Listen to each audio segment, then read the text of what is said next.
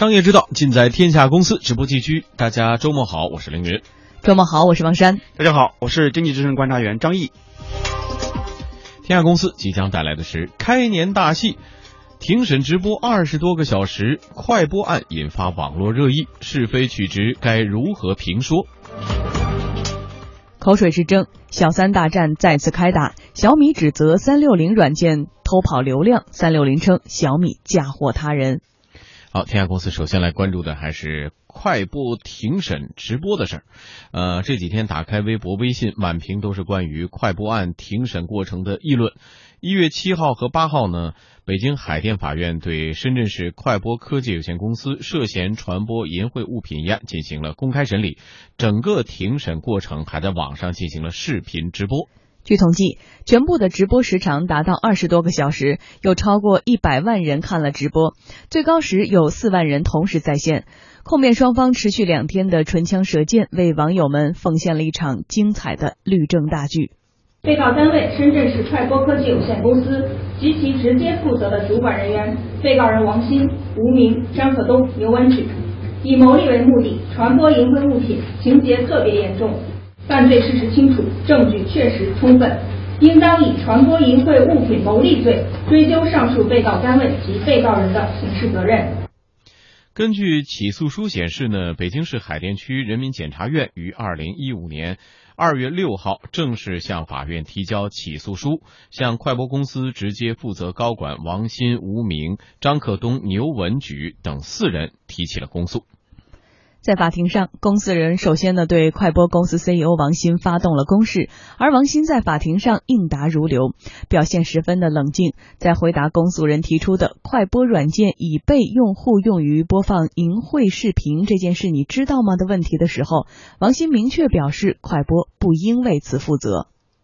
播放器的话，就是作为一个作为一个基础工具，任何一个视频都必须要用播放器打开，不管它是不是好视频还是坏视频。就跟网页一样，不管它是色情网页还是普通网页，它都必须要通过一个浏览器来打开。所以，作为我们这个行业的从业者来看的话，只要是视频文件，就都有可能被播放器打开，不管它是什么文件。所以说，您所说的这些淫秽色情文件能不能被播放器打开啊？或者有没有被打开？我的回答是会有，而且这个行业里面都被认为这是会存在的，只能让人看见才能够导致传播。所以，我认为快播的产品。是不具备传播属性的。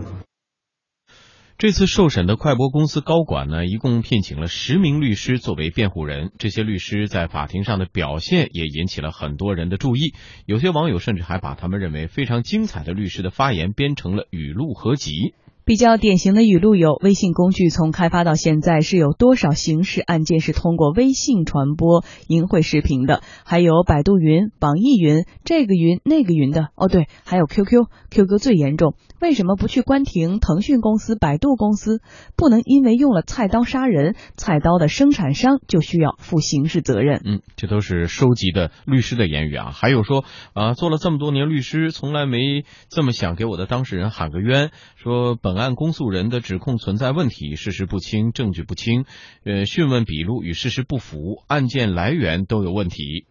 从整个庭审的过程来看呢，王新吉快播一方所做的完全是无罪辩护。一名辩护律师说，法庭应该判快播公司和这几名高管无罪。在我国法律没有明确规定，软件的开发方必须保证软件的使用方。不得将软件用于非法目的的情形下，应当按照无罪推定的原则处理本案。如果说公诉机关连这基本事实都无法明确的话，本案自然应当按照无罪推定的原则来处理，判处公司以及这些被告人无罪。不过，法庭呢并没有当即作出判决，法院宣布快播涉嫌传播淫秽案将改日宣判结果。哎，这个案件确实有很多朋友都在关注啊！我不知道，呃，我们今天的观察员张毅啊，对这样一个案件为什么会引起这么大的关注，您是怎么理解的？啊，因为快播呢，它是一个非常知名的一个视频的呃一个点播的一种网站嘛，而且它用了一种自称是一种比较先进的一种技术，叫在线点播全能播放器。嗯，啊，就说在下载一个呃视频的文件的时候或者视频影音的时候呢，它是不占呃它这个速度比较快啊，可以甚至可以同时打开。嗯常规而言，我们下载一个视频的话，可能就需要下载需要一定的时间，它就边看边下载嗯啊，而且呢，它这个是一种缓存的一种功能，点存了之后呢，直接存在到服务器上，然后如果你再看这个视频，从服务器上来来点点点取就可以了。嗯所以说呢，在这个呃呃庭审中，我看到很多有意思的这种桥段啊，比如说公诉人来指控说这个你为什么不转型啊？就面临这样一种呃涉黄的问题之后，你为什么不采取一种转型的一种措施？那么当时呢，辩方的律师呢也回应说，这个我们每个人的手机每天都会收到诈骗的短信，那么呃作为运营商，中移动、中国联通他们为什么不转型？嗯啊，这样一种回应呢，应该说是一种非常技巧的一种方式。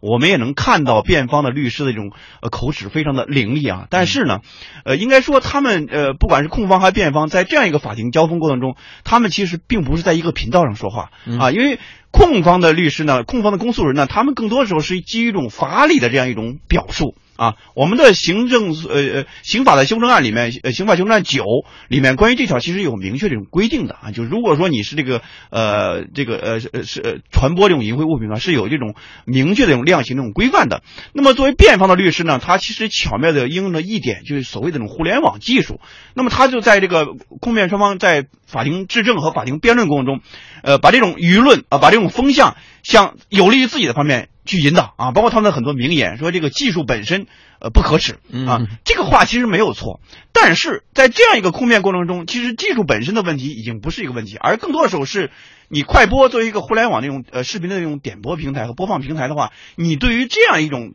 长期的、公开的、大量的存在这种涉黄视频这种问题，你是不是应该担责？这其实是争议的一种焦点。嗯但是辩方律师呢，我觉得在呃这种质证过程中和辩论过程中，其实是在有意识的偷换概念啊、有意识的变换主题啊、变换一种思路，呃让那个控方呢按照他的节奏去走。所以我们看呢，就场上的节奏、场上的气氛，整体来看的话呢，可能感觉控方啊稍微的有一点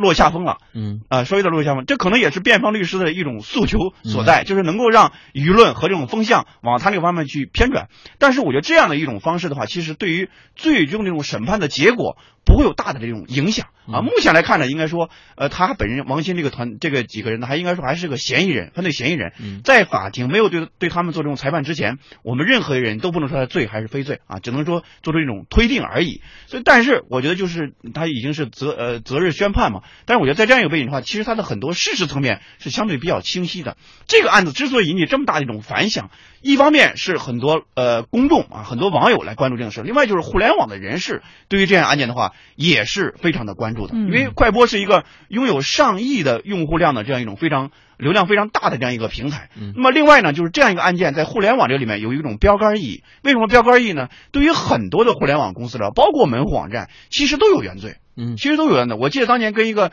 爱打呃擦边球，对，其实当年我跟一个主管网络监管的一个领导啊聊天吃饭的时候，他就想说，说当年的话，如果按照现在的法律来追究的话，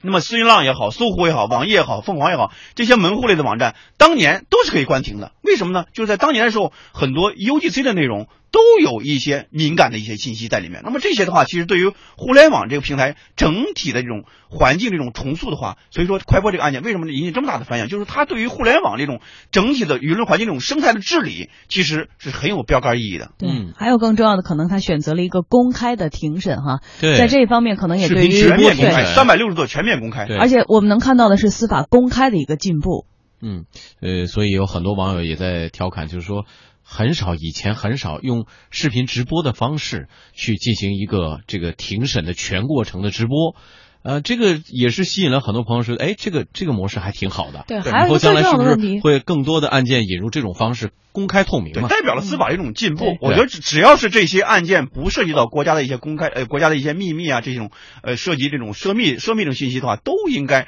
适度、适当和适量的进行公开。这种公开有利于我们司法，就是怎么呢？我常讲一句话，就是迎着阳光走，嗯活在透明处。越是公开，越是公平，越是公正。这样的话，我们的司法才能够赢得更多公众这种尊敬对进来。而且呢，互联网的高速发展，就像刚才张毅也讲到了，其实以前的很多门户网站可能也会出现这样会那样的问题，但是法律的滞后没有跟上它这个发展的一个速度。而这一次，其实用两个关键词，一个关键词来点拨的话，就是归位，不论是企业责任，还是这些互联网企业的责任，呃，还是说他们的社会定位，还是说功能，其实，在法律面前，可能都是一个回归或者是定位，有了更清晰的一个调性。对，因为互联网永远或者肯定不是一个法外之地，你也要接受法治和相关部门的这种监管和监理。嗯，所以有法律界人士就认为呢，快播案这样的公开力度与社会关注程度，在以往的司法活动当中非常少见。在司法实践中，程序正义是实体正义的前提和基础，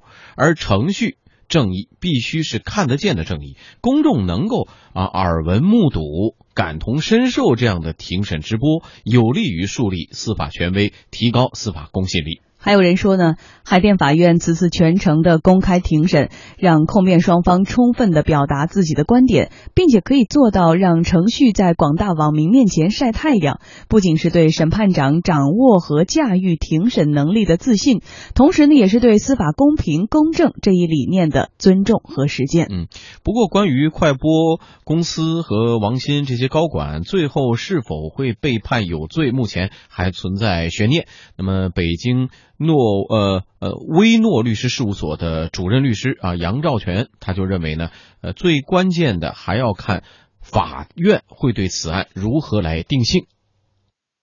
现在来看呢，基本的事实啊可能都已经查清楚了，但是呢争议最大的就是定性的问题。最重要的一点呀，就是说快播公司本身，那么它是不是在这个过程中啊呃存在着放任或者是呢暗中的支持这种行为的存在？从另外一个角度讲呢，如果他有充分的这种预防的手段来进行改良或者是规范，那么呢，他放弃这些预防的措施，呃，司法机关也有可能会认为呢，他放纵了这个淫秽物品的传播。如果这样定性的话，那么就有可能会确定为是有罪的。那么如果确定有罪呢，根据法律的规定，传播淫秽物品啊有三档的这个刑期，那么一个呢是三年以下，一个呢是三到十年。那么如果说罪行特别严重，呃，社会影响特别大，他会在十年以上到无期徒刑。另外呢，虽然有网友对王鑫一方的辩护律师犀利的辩论风格十分的赞赏，但是呢，也有人指出说他们有诡辩和操纵舆论之嫌。有评论就认为说，不管辩护律师表现的有多好，也不能就此证明王鑫和快播是无罪的。对，北京威诺律师事务所主任律师杨兆全也说呢，律师的发言是否精彩，那是无法影响法官判案的。高水平的发言呢，体现了律师的专业的素养，包括他们对案件的充分的了解程度，以及对相关的法律法规的把握程度是相当到位的。另外一个呢，也表明了在公开直播的这样一个庭审的环境下，他们这个发言呢，可能就会更放得开一些。有些发言呢，就不容易会被法官或者是检察官打断，这个也是他们充分表现的一个很好的一个环境。第三个呢，我想呢，就是发言的精彩与否啊。它与这个是否影响法官的判案不能够产生直接的联系。法官最后判决的时候，他还是要根据这个事实和法律来进行判断。本案中呢，确实要在因果关系上，在这个快播平台在淫秽物品传播这样一个犯罪行为中发生的作用，从这几个方面来最后认定是否构成犯罪。那么与当事人或者是辩护律师发言是否精彩没有太直接的关系。哎，这次事件呢，确实有很多给这个海淀法院点赞的，因为他们进行了一个全程庭审直播过程啊，整个都展示给大家看嘛。呃，对于这么一个行为，这个张毅，你你觉得以后咱们是不是也应该多申请说申请这样类似的这个？法庭审判过程，普通真很少看见这样的情况。对，第一呢，就是越来越公开是好事儿；另外呢，就是能够开放更多的，让更多的公众能够列席和旁听这样的一种形式。那那就不是现场直播了，就到现场去看是吧？对，因为你要这种过程也不是特别容易的。据我所知，你要拿身份证，然后提前申请啊，而且它有名额的这种限制。要预约的吧？哎要预约，要提名额这种限制。但是我想，我特别同意刚才那律师是吧？就是你的辩方的律师在庭上表现的多么的精彩，呃，多么的呃口齿伶俐，这个其实并不。不会直接的影响和左右最终的审判的结果。嗯啊，只是说你在你在庭上展现了一个资深律师和一个权威律师的你的这种风采啊，但是法理归法理，情理归道理，情理归情理，道理归道理。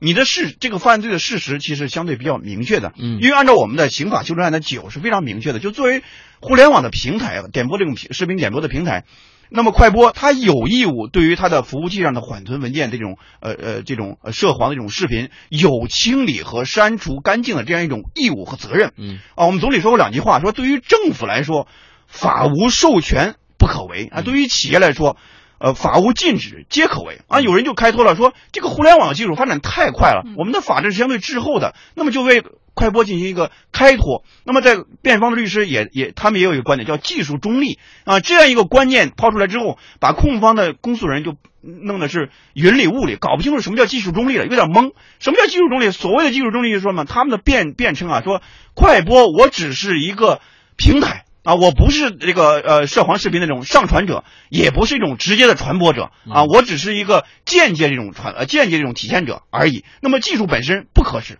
我觉得这样一种表述，其实表面上看，哎，我们觉得他说的很对啊，但其实不管是站在互联网技术平台，还是站在法理的平台，还是站在情理的平台，我们感觉它都是有一种强词夺理的这样一种说法在里面，因为这里面其实事实层面是比较清晰的。你作为一个平台，你有责任和有，这不是个法规的问题，这是个基本道德规范的问题，这是个基本的公序良俗的问题。那么作为一个平台的话，你明知你的平台上有这些涉黄的视频，你为什么不进行一个彻底的、全面的查杀和清理，而是一个听之任之的，甚至放纵的这样一种方式？那本身就是一种无法推卸的这种责任。嗯，但是看了这个呃快播案现场呢，确实有很多网友发表了各自的观点啊、有一些像就像我们的今天的观察员张毅的呃观点比较清楚啊，也比较逻辑比较明确的，但是也有一些确实网友说反映啊支持，嗯，我支持王鑫他的说法，甚至呢有一些刚才我们也说了啊，在这他们的律师因为表现比较呃夺人眼球啊，他们有可能会觉得在舆论上占有一定的上风，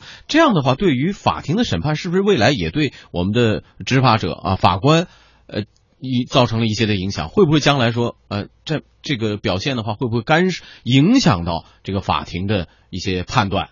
呃，舆论会影响司法的一种最终的结果。我们嗯看到很多多起案件的话，呃，最典型就是吴英案嘛，对吧？吴英案当时呃出来之后，很多人为他鸣冤和叫屈，因为确实也是在经济犯罪这个里面，确实也不太适用最终的一种死刑。嗯那么最终我们看的话，吴英案最后也得到了一个相对比较大家能够接受的一种结果。但是对于快播案而言，它和吴英案还是很不一样，它是一个事实比较清晰的这样一种呃互互联网这种一一这样一种案例。呃，不管你的庭上的辩论多么的精彩，不管你的舆论指向多么的明确和清晰，但是法理上的一种审判也是非常明确和非常确定的。那我们就是按照法条去量化这个事情，就是按照刑法来量化，就是按照刑法修正案的九相关的条款去进行量化。这些条款其实都有非常明确和非常清晰的这样一种指定啊，比如说这个你有确实有这样一种责任和义务来进行这种清理。那么他们也说说我们有内部的幺幺零制度，也进行了一种相关的处理。虽然你有这样一种过程，但最终的结果是什么呢？结果就是控方和公诉方还是在你的服务器上、缓存文件上，呃，检索到和考取了几万个这样一种涉黄的视频。嗯这些我觉得都是一种，呃，这应该说是活生生的一种证据，是一种铁证。在这种铁证面前的话，不管是辩方的律师多么的伶牙俐齿，不管是王鑫本人多么的冷静和淡定，都不能够掩盖他这样一种比较嗯明显的这样一种犯罪的事实。所以大家放心啊，呃，我们相信啊，我们的法官和我们的法律系统是公正的，不会因为受到这种舆论的压力啊，或者说一有一些这种不不一样的观点，就会干扰到司法的这个公正判决。我们也会在最终判决出来之后啊，为大家带来最及时的报道。好，这时段先关注到这里，接下来为大家带来的是公司发布会。公司发布会。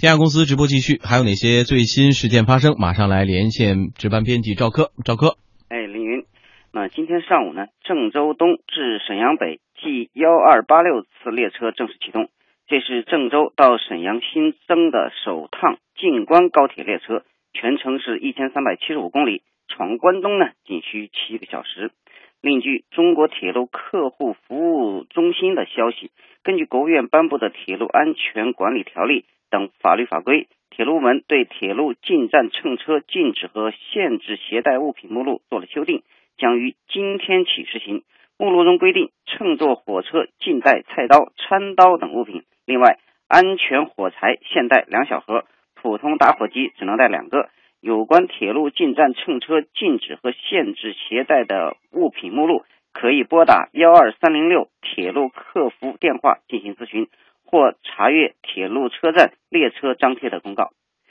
再来看，今天市场传出最新消息说，从二零一六年呃，从二零一六年一月四日起，上海市工商局就已经暂停了互联网金融公司的注册。这些注册代理公司称，只要是经营范围里有金融、外包等字眼的注册，都无法得到批准。另外，本周稍早的时候，证券时报称。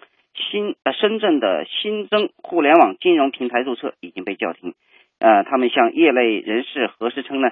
从二零一六年一月一日起，深圳市就暂停了新增互联网金融企业名称及经营范围的商事登记注册，短期内恐怕再难以重启了。最后来看，由宜信财富发起的二零一六年全球资产配置白皮书正式对外发布。报告以哈佛商学院的经典案例为基础。分别针对可投资资产三百万、一千万和三千万人民币的投资者，根据风险承受能力高中低以及不同的收益目标，提供了横纵组合的九种可能性全球资产配置解决方案。宜信公司 CEO 唐宁强调，宜信要带给投资者的是可持续的长线回报投资回报。真正理财者要达到的是资产的保值增值。我有一千万的这样的这个资产，我如何能够通过这种多元资产配置、全球资产配置，能够让我长线的三年、五年、十年、十五年都有稳健的回报，能够去保证资产的保值增值以及未来的传承。基金公司 CEO 唐林说：“他们目前的主要工作不是直接管理投资者的资产，而是向他们提出合理的建议。现在是说，我们告诉投资者要有资产配置的逻辑，我们帮助他去做一些健康体检等等，他还缺哪些不同的资产类别，然后缺什么，再去补上什么。”最终还是由投资者自身去决定，没错。例如说，他这个资产组合之中没有保险，对吧？我们就可能推荐他相关的这样的这种合适的保险。他这个资产组合之中没有风险投资，没有私募股权，那我们有可能就会推荐 IDG 资本的合适的私募股权的产品啊，这样的一个逻辑。好，谢谢赵科。天下公司与公司同步。天下公司直播继续，接下来刷新朋友圈，观点齐分享，请出经济之声观察员张毅带来今天朋友圈话题：以 CES 上的未来科技生活趋势。这指的是美国拉斯维加斯科技大展，是吧？对，没错。作为全球最大规模的消费科技产品展啊，拉斯维加斯消费电子展可以说是未来科技的风向标。今天的朋友圈啊，就向大家推荐知名媒体人秦朔老师参观。拉斯维加斯消费电子展的最新的观点：八大趋势将改变未来的人类的生活。第一个趋势，智能化、移动化、物联网将进一步的发展，改造传统产业，帮助他们创造新的生机。如今的汽未来的汽车啊，一定会越来越像移动互联的计算机、汽车和办公室以及家居生活中的智能设备无线链接，使得家车。办公室实现了一种无缝的链接。除了汽车，智能家居和可穿戴设备也都有类似的这样的趋势。第二个趋势，机器人和无人机会大行其道。机器人不仅会代替星巴克的工作人员帮你来冲咖啡，那么在未来还会按照你的要求做更多的事儿。担心二孩、二孩之类的，呃，这担心这个二孩之类的朋友们可以考虑啊，找一个机器人来当二二孩。机器人的发展和人工智能技术可以说是息息相关的，无人机也是另外一个帮助人提高效率的世界级的产品。第三个趋势，虚拟现实可能会成为下一个超级的终端，最重要的可穿戴设备也有可能在未来全面的去超越和替代我们经常使用的智能手机。第四个趋势，人类将迎来数字化的新文艺复兴时代，健康、健身、娱乐、内容消费等等这些以人为中心的、以人为核心的产业将会实现一个快速的大爆发。第五个趋势，科技与人的呃与文化的分野应该说变得越来越模糊。以生活体验和生命体验为核心，一边是越来越强大的个性化的科技，另外一边是时尚设计和内容，这样的一种边界其实越来越模糊。第六个趋势，软件和服务期待硬件、材料和数据的突破，万物生长，万物互联，物物互动，核心就是数据的交换和处理，云计算作为未来生活的基础设施的这样一种重要性会更加的凸显。第七个趋势，共享和各各享共存共荣，优步的成功带来了共享经济的新的时代。那么，建立在智能技术和数据挖掘基础上的产品和服务会越来越个性化。第八个趋势，生态成长，组织革新。虚拟生态的突破不可能靠某一项单项的技术，而是需要更多的内容、技术和商业运营的整体的整合。所以，生态的构建已经成为创新型公司的必由之路。大胆的创想，勇敢的想象，颠覆陈规的公司不一定成功，但是那些循规蹈矩的公司注定没有未来。从磁带。录音机到 PC，到智能手机和可穿戴设备，到人工智能机器人，到虚拟现实的眼镜、可穿戴设备，创新无界。我想未来一定还有更多的不可能的、不可思议的事情，不可避免的发生。好的，谢谢张毅带来的分享。